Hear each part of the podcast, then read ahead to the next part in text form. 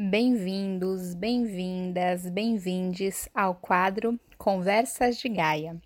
E para estrear esse quadro, eu quero trazer aqui um assunto que eu acredito ser bem pertinente.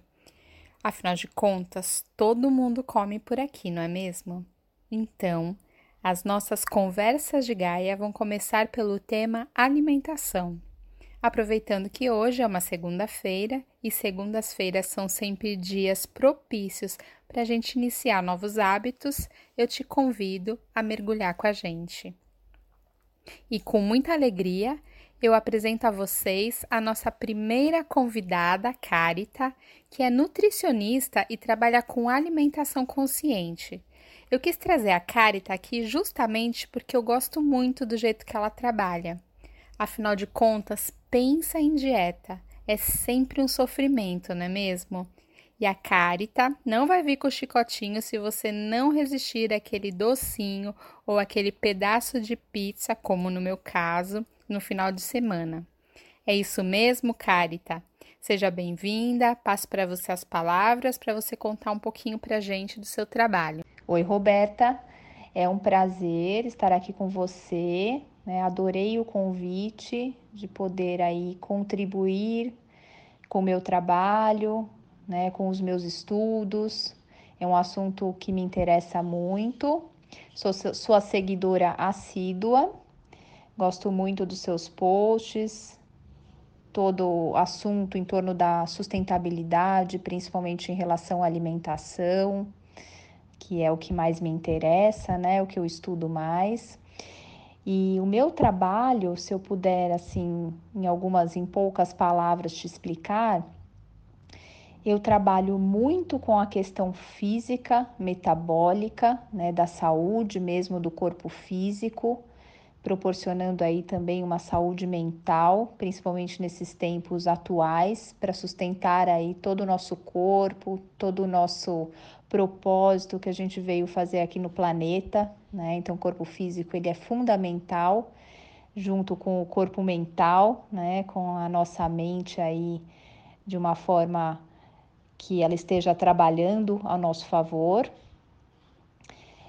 Mas com isso, como você mesma disse, é, eu considero muito importante a questão do comportamento alimentar né? E de você conseguir entrar num caminho de prazer na alimentação.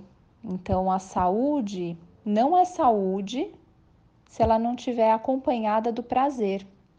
Então, a pizza mesmo que você falou agora no início, sim, é importante, né? Ela é muito, ela pode ser muito importante para algumas pessoas, que é para mim também, tá? A minha questão também eu não vivo sem pizza. E dá sim para ter uma alimentação saudável, prazerosa, manter o corpo físico saudável, o corpo mental saudável com prazer. É uma questão da gente organizar aí a vida, organizar o dia a dia com alimentos saudáveis e prazerosos dentro de um equilíbrio.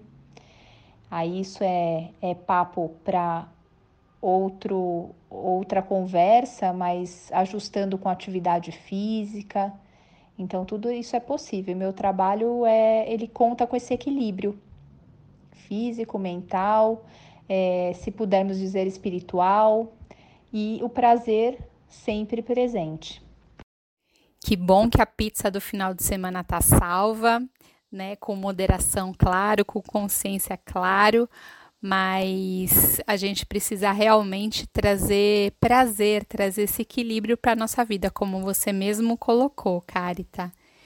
E muitos de vocês aí do outro lado devem estar se perguntando o que, que alimentação tem a ver com sustentabilidade.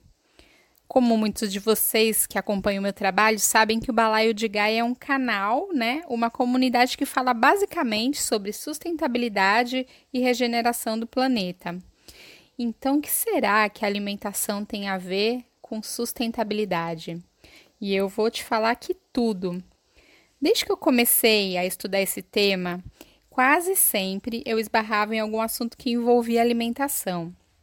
No nosso dia a dia fica realmente bem difícil a gente associar o tema alimentação com a degradação do nosso planeta, porque a gente realmente não foi acostumado, né?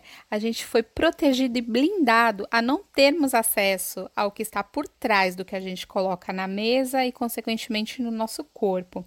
Por exemplo, pensa aí na sua ida no supermercado aqueles corredores abundantemente coloridos, cheio de sedução, com comidinhas empacotadinhas, prontinhas para o seu consumo.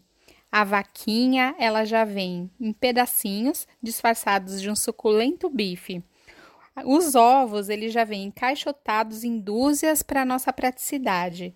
As frutas e verduras suculentas, brilhosas, tem umas até que já vêm lavadinhas, picadinhas e embaladas em isopor e plástico. Então, a gente tá muito mal acostumado. A gente não associa o que a gente compra com o que a gente realmente está consumindo, o que realmente é aquele alimento, da onde ele veio, qual que é a procedência dele não fomos acostumados, né, a sermos curiosos, a desenvolver a nossa capacidade cognitiva de fazer as associações. E, cara, então o que, que você vê no consultório? Alguma coisa do que eu falei aqui tem relação com essa percepção que eu trouxe? Enquanto eu fui ouvindo você falar, Roberta, eu fui lembrando do que eu ouço e percebo no consultório. E as pessoas, né, o que eu tenho percebido é que as pessoas estão esmagadas pelos excessos e totalmente adormecidas. É excesso de trabalho, é excesso de WhatsApp, por aí vai. O alimento, ele é cada vez mais utilizado para amortecer as sensações e os sentimentos que surgem desses excessos. Né? Aí que acontece? O ato de comer é muitas vezes a tentativa de encher um buraco emocional que os excessos e as angústias trazem. Tem um professor muito querido, né, meu, disse, ele disse uma vez que a natureza nos deu alimentos ricos em gordura, como o abacate, por exemplo, e alimentos ricos em açúcar, como a banana. O que, que o homem fez? O homem foi lá e misturou as duas coisas na forma processada, claro, né? A gordura com o açúcar que a gente mais conhece, né? Um exemplo aí é, bem comum é o chocolate. Essa mistura, né, essa mistura da gordura e do açúcar que faz o chocolate dá um bem-estar momentâneo tão grande que nos faz repetir e querer mais e mais. E essa é a história dos ultraprocessados, né, no nosso corpo. São extremamente atraentes, deliciosos para o paladar, mas não muito lá amigo do nosso corpo. É, são alimentos que causam inflamações no corpo. Como vocês já sabem, eu falo bastante sobre isso. Eu não gosto de separar os alimentos em bons e ruins, porque os alimentos eles nos trazem memórias afetivas e essas memórias elas devem ser consideradas. Mas ainda assim, eu acho extremamente importante escolhermos os alimentos de uma forma ativa e não sermos escolhidos por eles. Eu falo muito isso no consultório. Quando estamos amortecidos e adormecidos, simplesmente comemos o que é mais gostoso para a língua, o que está na nossa frente, o que é mais prático, sem questionar nada. Se faz bem para o corpo, se faz bem para o planeta, se faz bem para os animais. E o convite que eu faço para as pessoas de uma forma geral, que eu faço agora, né, que eu faço para os meus pacientes, é que realmente cada um entre em contato com as necessidades reais do seu corpo. O corpo ele fala. E além de entrar em contato com essas necessidades, é muito importante que todos nós comecemos a questionar a procedência e os impactos do alimento no corpo e no ambiente. Fica aqui o meu convite aí para essa reflexão. Quando você fala né, da gente escolher os alimentos de forma ativa e não sermos escolhidos por ele, isso me trouxe uma lembrança de uma época que eu trabalhava no grupo Pão de Açúcar, numa área que se chamava planograma. É, eu sou formada em propaganda e marketing e o planograma estava diretamente ligado é, aos impulsionamentos de vendas dos produtos que eram interessantes e geravam valor agregado para a empresa. Funcionava mais ou menos como um mapa, né? Eu tinha um programa com desenho das gôndolas e eu montava essa gôndola de acordo com os interesses da venda. Por exemplo, aqui vou dar um exemplo de uma gôndola de bolacha ou biscoito. Naquela prateleira mais baixa, pertinho do chão, ficavam os produtos de baixo valor financeiro, que a gente nem queria, na verdade, que fosse vendido. Na segunda e terceira prateleira, bem na altura dos olhos das crianças, ficavam a prata fina. Sabe aquelas bolachas que seriam irresistíveis para os pequenos? Então, é essas mesmas, de ursinhos, assim. Quando a criança vem segurando aquele pacotinho dizendo, mamãe, compra, geralmente é dali que elas pegam. Estrategicamente, na altura dos olhos dos adultos, ficam os produtos com maior valor financeiro agregado, né? Que são aqueles que a gente quer que o, que o cliente coloque no carrinho. Geralmente nessas prateleiras também ficam os produtos de marca própria, né, que são desenvolvidos pela própria empresa. No caso do Pão de Açúcar, eram os produtos Qualitá. E nas prateleiras de cima ficam os importados com alto valor agregado. Além de tudo isso, ainda tem o truque de colocar os produtos com validade é, menor na frente, fazendo com que você compre um produto mais velho.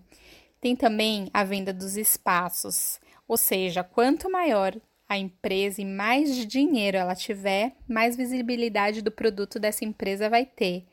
O lugar mais caro que o, que o fornecedor paga para expor o produto é naquelas gôndolas baixinhas, sabe? Que ficam estrategicamente do lado do caixa, nas filas, quando você tem que esperar na fila, você fica ali olhando e acaba consumindo por impulso. Então, pensando nisso, eu vejo quanto a alimentação é realmente uma coisa muito séria, né? Que se já não bastasse a gente descontar as nossas angústias e frustrações na comida, ainda existe todo esse complô por trás, né, que nos manipula ainda mais. Eu fico imaginando como que as pessoas chegam aí no seu consultório porque, por exemplo, se eu vou num dia mais triste no supermercado e pego aquele chocolatinho, e eu que já tenho mais uma consciência assim, estudo, mas mesmo assim eu ainda caio nessas ciladas, eu imagino que as pessoas devam realmente chegar aí no seu consultório com distúrbios, né, de dependência desses alimentos bem grande, né, Carita? Sim, bem importante essa sua fala, Roberta. Muitas pessoas chegam para minha consulta muito tristes por se sentirem reféns dos hábitos alimentares e por não verem saída. Muitos me perguntam, Carita, mas os ultraprocessados viciam? O que, que acontece? Isso me faz lembrar, Roberta, de um estudo que eu vi um tempo atrás, que foi feito em 2019, e ele me impressionou muito. Foi uma pesquisa que investigava o diagnóstico de dependência alimentar em crianças com excesso de peso e de baixa renda. Já se sabe né, que nas últimas quatro décadas, estima-se que o número de crianças e adolescentes de até 17 anos com sobrepeso aumentou em 10 vezes no mundo. Somente no Brasil, o Ministério da Saúde aponta que a obesidade atinge 13% dos meninos e 10% das meninas nessa faixa etária. Aí, de acordo com, com essa pesquisa da Universidade Federal de São Paulo, da Unifesp, certos alimentos podem agravar esse cenário ao causarem vício alimentar em crianças. Eu lembro que me assustou bastante quando eu li a primeira vez esse estudo, é, ele foi conduzido pela Ana Lídia Sawaia, que é uma coordenadora, né? Era até então, eu não sei agora ao certo, em 2021, mas em 2019 sim. Coordenadora do Centro de Recuperação e Educação Nutricional e professora da Unifesp. E, e esse estudo apresentou o diagnóstico de 139 crianças de 9 a 11 anos com excesso de peso. Todas eram matriculadas em duas escolas públicas de baixa renda, aqui do, de São Paulo mesmo, da cidade. O que, que fazia essa pesquisa? O que, que ela mostrava? Ela contemplava três tipos de alimento: biscoito, embutidos e refrigerante. E o consumo alimentar das crianças foi estimado pelo questionário de frequência alimentar semi-quantitativa, que é uma ferramenta que nós utilizamos para pesquisa na nutrição. Havia 88 itens e 41 representavam comidas ultraprocessadas, 12 pertenciam à categoria de alimentos processados, né, que são um pouco mais leves que os ultraprocessados, e 35 eram alimentos in natura ou minimamente processados. Eles fizeram esse estudo medindo a frequência de consumo, de uma a dez vezes ao dia, uma vez por semana ou uma vez por mês e cada grupo de alimentos era representativo de alimentos brasileiros que compunham os componentes nutricionais dos cardápios das escolas, ou seja, alimentos que as crianças tinham acesso na própria escola. Esse, é, esse estudo, qual foi o diagnóstico? Né? Concluiu que 24% das crianças com excesso de peso apresentaram comportamentos ligados à dependência em alimentos ultraprocessados.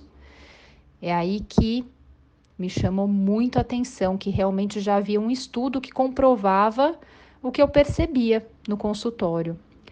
E o vício alimentar ele está associado ao fato de que a pessoa pode desenvolver padrões de comportamento descontrolados ao consumir substâncias que causam prazer. Alguns dos sintomas, né, que foi visto inclusive nesse estudo, são abandono de atividades devido ao anseio de consumir alguma substância. Então, 69% das crianças diagnosticadas apresentaram esse sintoma. Outras 71%, né, 71% dos casos, que foi o mais prevalente entre os diagnósticos, apresentaram, as crianças apresentaram sintomas de abstinência que, que se conclui, né? O que, que a própria Ana Lídia Sawaia concluiu? Que o vício é uma situação de saúde grave, porque a criança já perdeu o controle.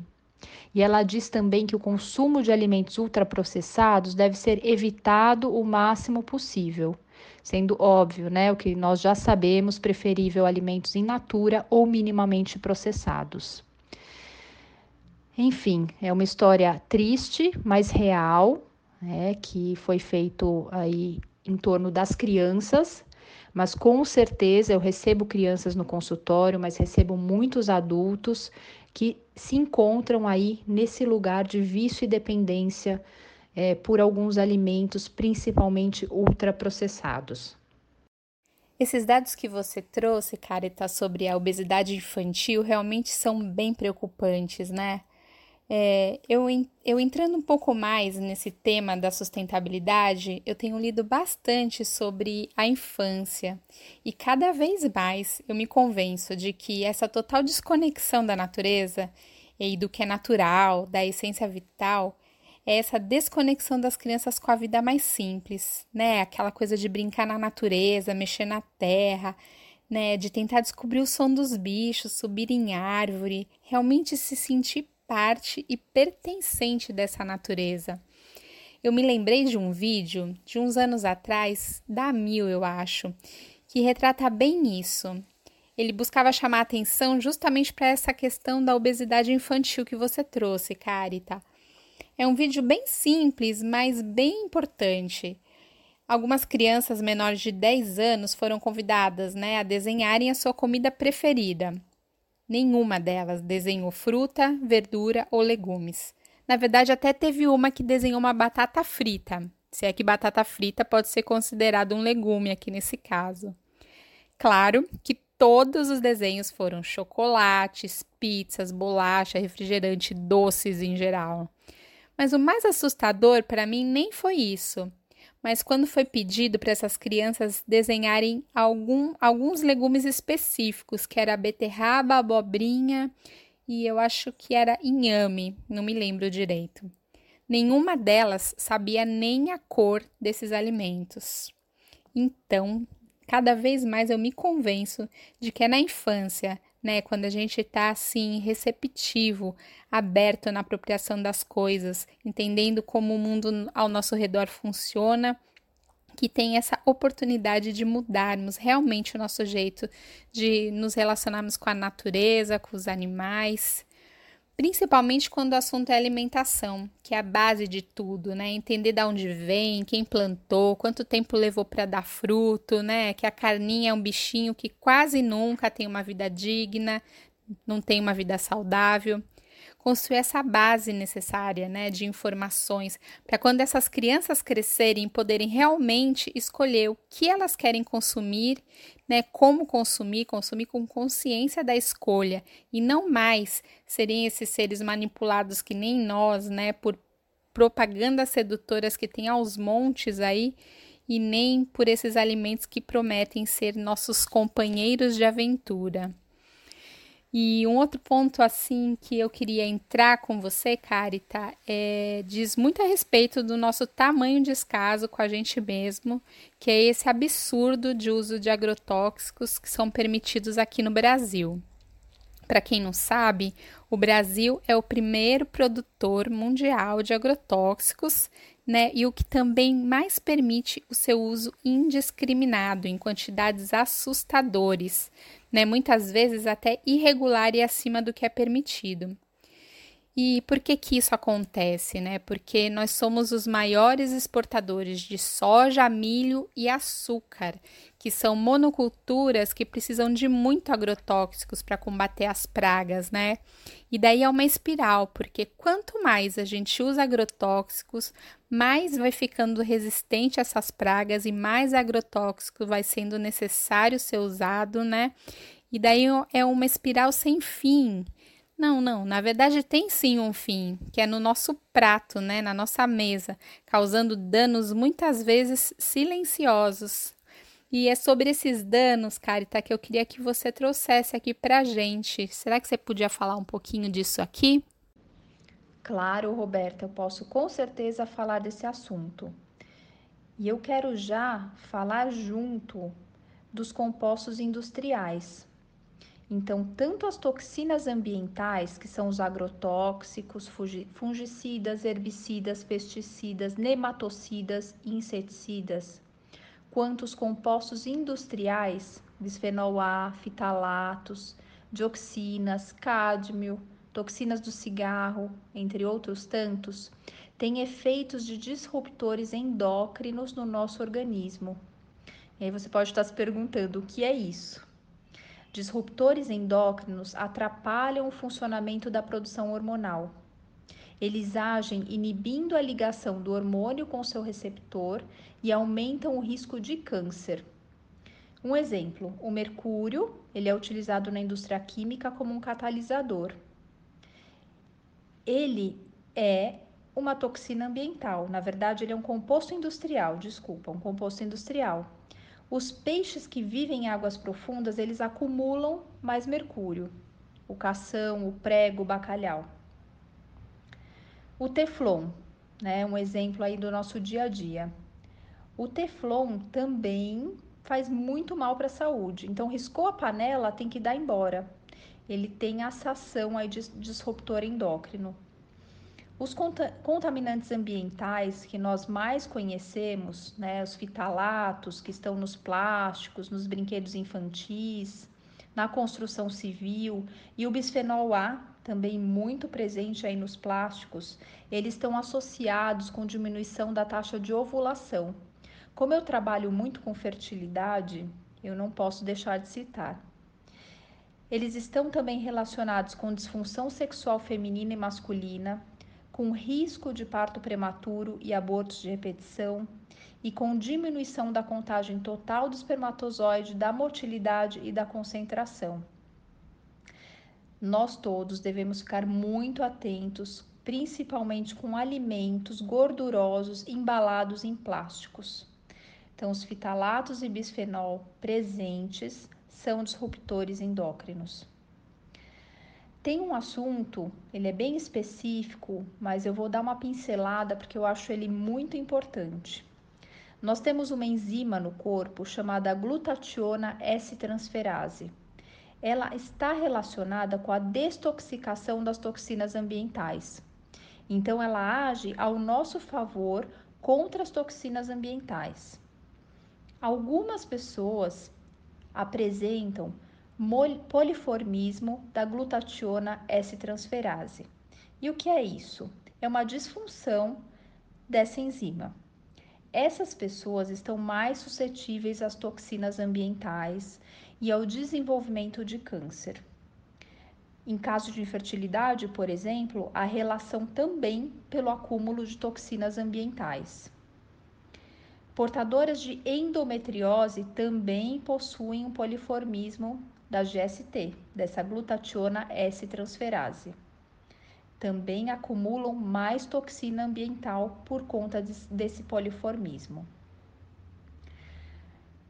Algumas outras é, doenças, né, algumas outras situações, né, com aumento de homocisteína corporal no plasma, também está associada a aborto recorrente e piora com o quadro das toxinas ambientais. E aí você pode estar me perguntando, Carita, e o que fazer então, né? O que, que a nutrição pode nos ajudar nesse sentido? Nós temos que realmente nos alimentarmos muito bem, com muitos antioxidantes, né? Então, um exemplo aqui, o açaí. O açaí ele é rico em resveratrol, né? Tem que ser um açaí orgânico, um açaí de boa procedência. A uva, o suco de uva, uh, a casquinha do amendoim também tem resveratrol, né? A gente tem que verificar bem a procedência do amendoim, mas ele também é, risco de, é rico em resveratrol. O resveratrol, ele é um antioxidante, então ele vai, vai auxiliar aí na diminuição da intoxicação por glifosato, que é um dos agrotóxicos mais utilizados no mundo. Somente no Brasil são 110 os produtos comercializados com glifosato, de 29 empresas diferentes. Eu acredito, Roberta, que você fale bastante sobre os agrotóxicos então, o que eu quis trazer aqui é justamente o que acontece com a nossa saúde, né? O quanto ela é prejudicada, o quão, quão suscetível nós ficamos a câncer, principalmente, e a outras doenças relacionadas à infertilidade também, com esse é, esse contato aí tão diário com agrotóxicos e com as toxinas ambientais de uma forma geral. Nossa, Carita, é realmente bem assustador tomar um pouco mais de consciência, né, sobre esses impactos desse monte de toxina no nosso organismo. Dá até um medinho de sair por aí comendo qualquer coisa. E cada vez mais, né, eu cozinho em casa para evitar, né, esse tipo de dúvida da onde está vindo o meu alimento. Por isso que é tão importante a informação, que infelizmente ainda é tão pouco disseminada, né? Eu sigo acreditando que a gente só vai conseguir realmente iniciar mudanças profundas e significativas de hábitos quando as escolas tiverem uma educação mais vinculada com a terra, com o meio ambiente, enfim. Mas enquanto isso não acontece, a gente segue fazendo a nossa parte. E o que a gente pode fazer então, mediante essa nossa realidade de viver num país onde mais de 2 mil agrotóxicos agrotóxicos são liberados, que em 2020 quase 500 agrotóxicos foram liberados, sendo que apenas 52 desses 450 eram de baixa toxicidade. A gente vive num país onde pouco se fiscaliza ou praticamente nada, né? Onde essas substâncias tóxicas nos alimentos é, ultrapassam esses limites que já são tão inaceitáveis. É, eu estudando um pouco mais sobre o assunto, eu me deparei com uma palestra da Larissa Bombardi, que é uma professora doutora da USP, renomada né, por uma pesquisa exatamente sobre os agrotóxicos.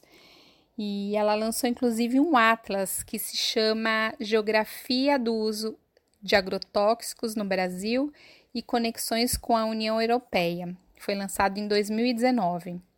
Com esse atlas, a Larissa levou a maior parte da rede de produtores orgânicos da Escandinávia a suspender as compras com os alimentos vindos aqui do Brasil. Né, com isso, claro que ela passou a ser pessoa não grata aqui no Brasil, né, para os interesses dos agrotóxicos, do agronegócio, e sofreu muitas ameaças, né, que colocaram em risco a sua vida, a vida da sua família. E pesquisando aqui para falar para vocês sobre esse assunto, eu soube que a Larissa pediu um afastamento temporário e está saindo do Brasil, né, para poder levar uma vida mais digna, mais segura. E eu tô falando tudo isso aqui só para vocês terem uma pequena ideia do tamanho desse mercado e principalmente da força desse mercado, onde a informação não é bem vista e muitas vezes é até uma ameaça aos interesses desse mercado. Mas a gente pode sim fazer a nossa parte, né, com atitudes, com pequenas atitudes simples. E eu quero falar para vocês alguma delas que é lavar frutas e verduras sempre que você chegar do mercado, nunca consumir diretamente, sempre deixar de molho em água. Pesquisar sobre os alimentos da época, né? Pois eles levam bem menos agrotóxicos. Comer a goiaba na época da goiaba, a manga na época da manga. Dar sempre preferência para os alimentos orgânicos e para a agricultura familiar. E pessoal, eu vou abrir um parênteses aqui. Os orgânicos não são caros. Os não orgânicos é que são muito baratos porque eles não têm, eles têm muito subsídio do governo e os preços vão lá no chão. Sem falar que, né, é de uma matemática bem simples, todo alimento não orgânico vai muito agrotóxico, que auxilia, né, na menor perda possível desses alimentos, enquanto os orgânicos não. Tem um Instagram que eu gosto muito que se chama Faz a Feira, que depois eu vou deixar a indicação aqui para vocês, que é uma plataforma de comércio de pequenos produtores, onde você pode entrar lá e comprar desses pequenos produtores. Você procura a localização e entra em contato. E se você também for um pequeno produtor de orgânicos, você também pode se inscrever nessa base. É bem legal a iniciativa e os preços são bem mais atrativos, né? Porque você negocia diretamente com o produtor. É, uma outra dica, né, para diminuir o contato com os agrotóxicos e com as toxinas ambientais é nunca aquecer os alimentos em plástico, né? Nem no micro-ondas, nem no banho-maria, porque esse processo solta o famoso bisfenol que a Carita tanto trouxe aqui pra gente e também nem tomar chá quente, café, líquidos quentes em geral em copos plásticos. Aliás, gente, plástico é uma coisa que a gente realmente precisa criar coragem de abolir do nosso dia a dia. Usar somente o extremamente necessário, aquele que ainda não tem jeito. E uma dica que eu quero dar aqui é procurar conhecer quais são esses alimentos mais tóxicos, né? Mais contaminados. E essa informação eu acredito que a Carita vai trazer de uma forma bem melhor aqui para gente. Então, Carita, você pode contar aqui para gente quais são esses alimentos, dar umas dicas desses alimentos de maior concentração de toxinas? Pois é, Roberta, essa é uma questão que aparece frequentemente nas minhas consultas. Os pacientes me fazem a seguinte pergunta: Carita, se eu não conseguir comprar tudo orgânico, quais alimentos eu devo evitar? E aí, baseada num estudo recente com dados da Anvisa e também de um grupo de trabalho de agrotóxicos da Fiocruz, eu digo que, em primeiro lugar, em relação à presença de agrotóxicos, está o pimentão, seguido pela cenoura. Depois vem o tomate e a uva, e aí em seguida alface, laranja, abacaxi e goiaba. Mas sabe, Roberta, o pimentão, o tomate, a uva, as pessoas já falam bastante e sabem bastante. Nesse estudo não apareceu morango, mas a gente sabe também que ele tem muito agrotóxico. O que me preocupa é em relação às laranjas. Porque um estudo sobre laranjas mostrou que a cada 14 laranjas vendidas nos mercados, uma tinha agrotóxico suficiente para causar uma intoxicação imediata em quem consumiu.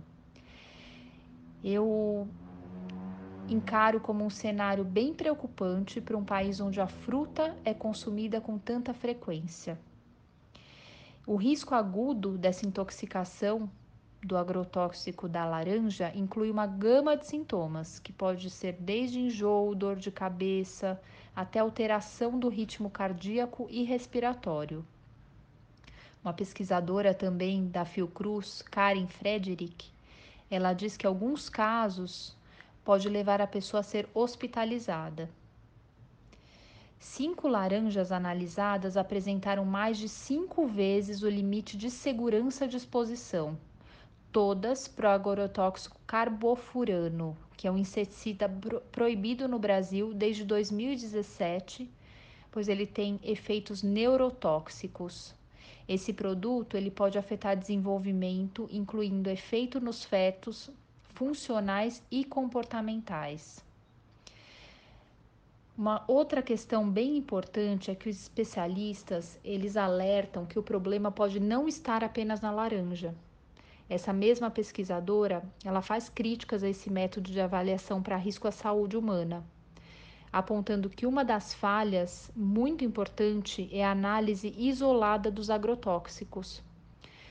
Por quê? O que os resultados mostram é que a mistura é frequente e as interações entre os agrotóxicos podem gerar efeitos aditivos e sinérgicos que necessariamente impactam o cálculo.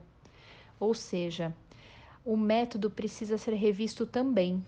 Nossa, essa informação que você trouxe sobre a sinergia dos agrotóxicos quando a gente combina os alimentos é uma coisa que geralmente a gente não pensa muito mesmo, né? Eu, por exemplo, eu amo suco de laranja com morango. Exatamente dois dos alimentos que você trouxe aqui como sendo um dos que utilizam mais agrotóxicos. Então eu fico imaginando só o estrago se eu não consumisse, se eu não optasse por alimentos orgânicos. Caramba, é bem perigoso mesmo, né? Mas, Carita, agora eu queria que você trouxesse um pouquinho para gente sobre os produtos de origem animal né? Porque muita gente já sabe que o agrotóxico utiliza que o agrotóxico não, que o agronegócio utiliza muito hormônio para combater as doenças, né, desses animais que vivem confinados sobre maus tratos. Então eu imagino que não seja lá muito saudável para o nosso corpo o alto consumo de alimentos de origem animal. Você pode falar um pouquinho sobre isso? Claro, Roberta, posso falar sim. Esse é um assunto que eu gosto muito, inclusive, de falar a respeito, porque eu me especializei em alimentação vegetariana justamente porque vi ao longo aí do percurso como nutricionista que as pessoas que consomem mais produtos de origem animal, em geral, são menos saudáveis. Há uma questão do uso indiscriminado de hormônios e antibióticos, tanto nos animais de corte quanto nos que produzem os derivados para o nosso consumo, ou seja, ovos cheios de hormônios e antibióticos e leite também, não só a carne. E outra questão importante é que os alimentos de origem animal, embutidos, inclusive o peito de peru, que muita gente acha que é saudável, a carne, o frango, os ovos e os laticínios são ricos em gordura saturada que é o tipo de gordura que fica dura em temperatura ambiente. E ela está presente principalmente em produtos de origem animal. Essa gordura ela é responsável pelo aumento da fração do nosso colesterol considerado ruim, é o LDL, e que está relacionado ao desenvolvimento de doença cardiovascular, predispondo o indivíduo a infartos, por exemplo. Além desse consumo, Roberta, estar associado à obesidade também e a várias doenças inflamatórias que podem surgir no nosso organismo. Eu uso muito é, um, alguns dados do Dr. Eric Slivit, que é um médico especialista em nutrologia, em nutrição clínica, nutrição interal e parenteral, e ele é mestre em nutrição pela Unifesp. Na verdade, hoje já é doutor ele, além de ser meu médico, ele é meu professor. E alguns dados bem relevantes que ele traz das pesquisas, eu vou compartilhar aqui com vocês. A redução de 31% das mortes por doenças cardiovasculares em homens vegetarianos e de 20% em mulheres vegetarianas em uma reunião de cinco estudos prospectivos com um total de 76 mil indivíduos. Isso foi estudado. Os níveis sanguíneos de colesterol são 14% mais baixo em ovo-lacto-vegetarianos do que em onívoros. Então, ovo-lacto-vegetarianos, para quem não sabe, são as pessoas que decidiram não comer mais carne, frango nem peixe, mas continuam comendo os derivados. Também foi encontrado nesses estudos os níveis sanguíneos de colesterol 35% mais baixos em veganos do que em onívoros. A pressão arterial dos vegetarianos também são mais baixas, então há uma redução de 5 a 10 mmHg, né, que é a medida que a gente utiliza aí para pressão arterial a redução também de 50% do risco de diverticulite nos vegetarianos. Diverticulite é uma doença inflamatória no intestino. Risco de diabetes 100% maior em onívoros quando comparados a vegetarianos. Estudos recentes demonstram que os diabéticos que adotam uma dieta vegana com baixo teor de gordura comparados aos que adotam a dieta preconizada pela Associação Americana de Diabetes, têm o dobro de benefícios em relação à perda de peso, uso de medicamentos, redução do colesterol ruim e perda de proteína pelos rins. Isso é bem importante esse dado, Roberta, porque eu já acompanhei alguns pacientes diabéticos que se tornaram veganos e realmente a saúde deles melhoraram e muito. Também tem probabilidade duas vezes menor de pedras na vesícula em mulheres vegetarianas. Foi um estudo com 800 mulheres entre 40 e 69 anos. Notou-se também em outro estudo uma diminuição do risco de câncer de próstata, 54% maior em onívoros. Uh, risco de 88% maior de câncer de intestino grosso em onívoros. Tanto as carnes vermelhas quanto as brancas estão vinculadas ao risco aumentado de câncer de intestino grosso, tanto uma quanto a outra. Muitos, muitas pessoas afirmavam que era somente a carne vermelha. Já se entende que não, a carne branca também. Tem uma redução de incidência de obesidade em vegetarianos, importante também. E a dieta vegetariana é muito benéfica aos que estão perdendo a função renal, pois tem menos proteína e melhora o perfil lipídico, né? Então melhora aí essa questão de, da ingestão menor da gordura saturada. Enfim, são vários os estudos, eu trouxe alguns deles. Um outro que eu gosto muito é sobre a fibromialgia, que alguns estudos também apontam que a dieta vegetariana sem derivados animais e com predominância de alimentos crus reduz os sintomas de fibromialgia. São muitos dados, muitos dados positivos, Roberta. Eu trouxe alguns deles aqui para compartilhar com vocês, mas cada vez mais eu encontro mais benefícios aí numa dieta plant-based, né? Eu costumo dizer isso porque alguns pacientes meus querem consumir ainda produto de origem animal e, e acho que tá tudo bem.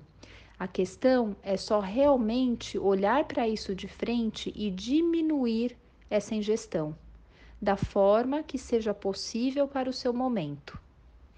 Eu sinto que isso que importa mais. Que legal! E bem importante esses dados que você trouxe aqui pra gente, né?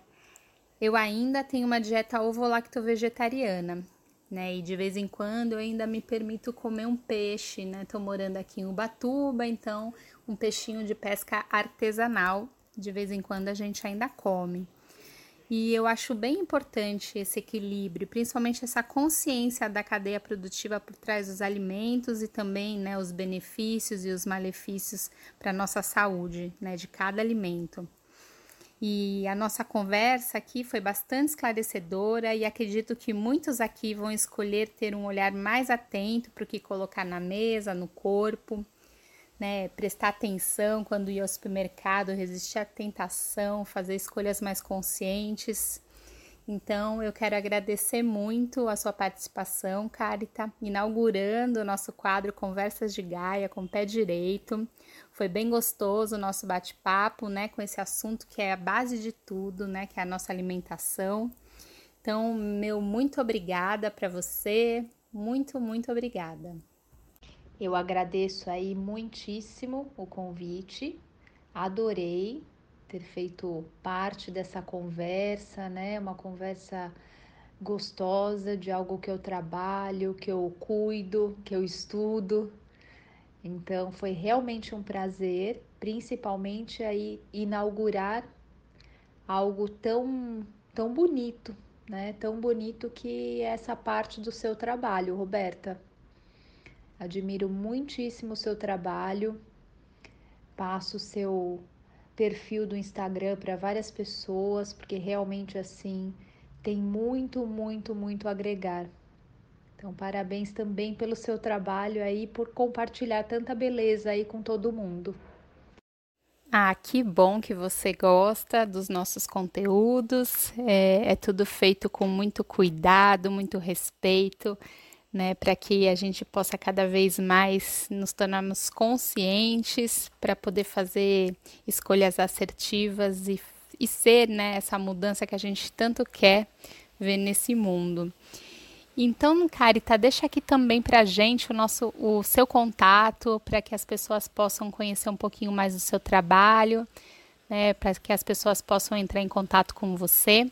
Deixo sim. O meu contato principal é o Instagram, é o arroba caritatonini, carita com K. E no meu, na página principal do Instagram tem um link que direciona para o meu WhatsApp. Meu e-mail também caritatonini@gmail.com. Esses são os principais contatos. Muito obrigada mais uma vez, Carita, pela sua participação. E pessoal, espero que vocês tenham gostado né, desse assunto tão importante e espero vocês na nossa próxima Conversas de Gaia. Um beijo para vocês.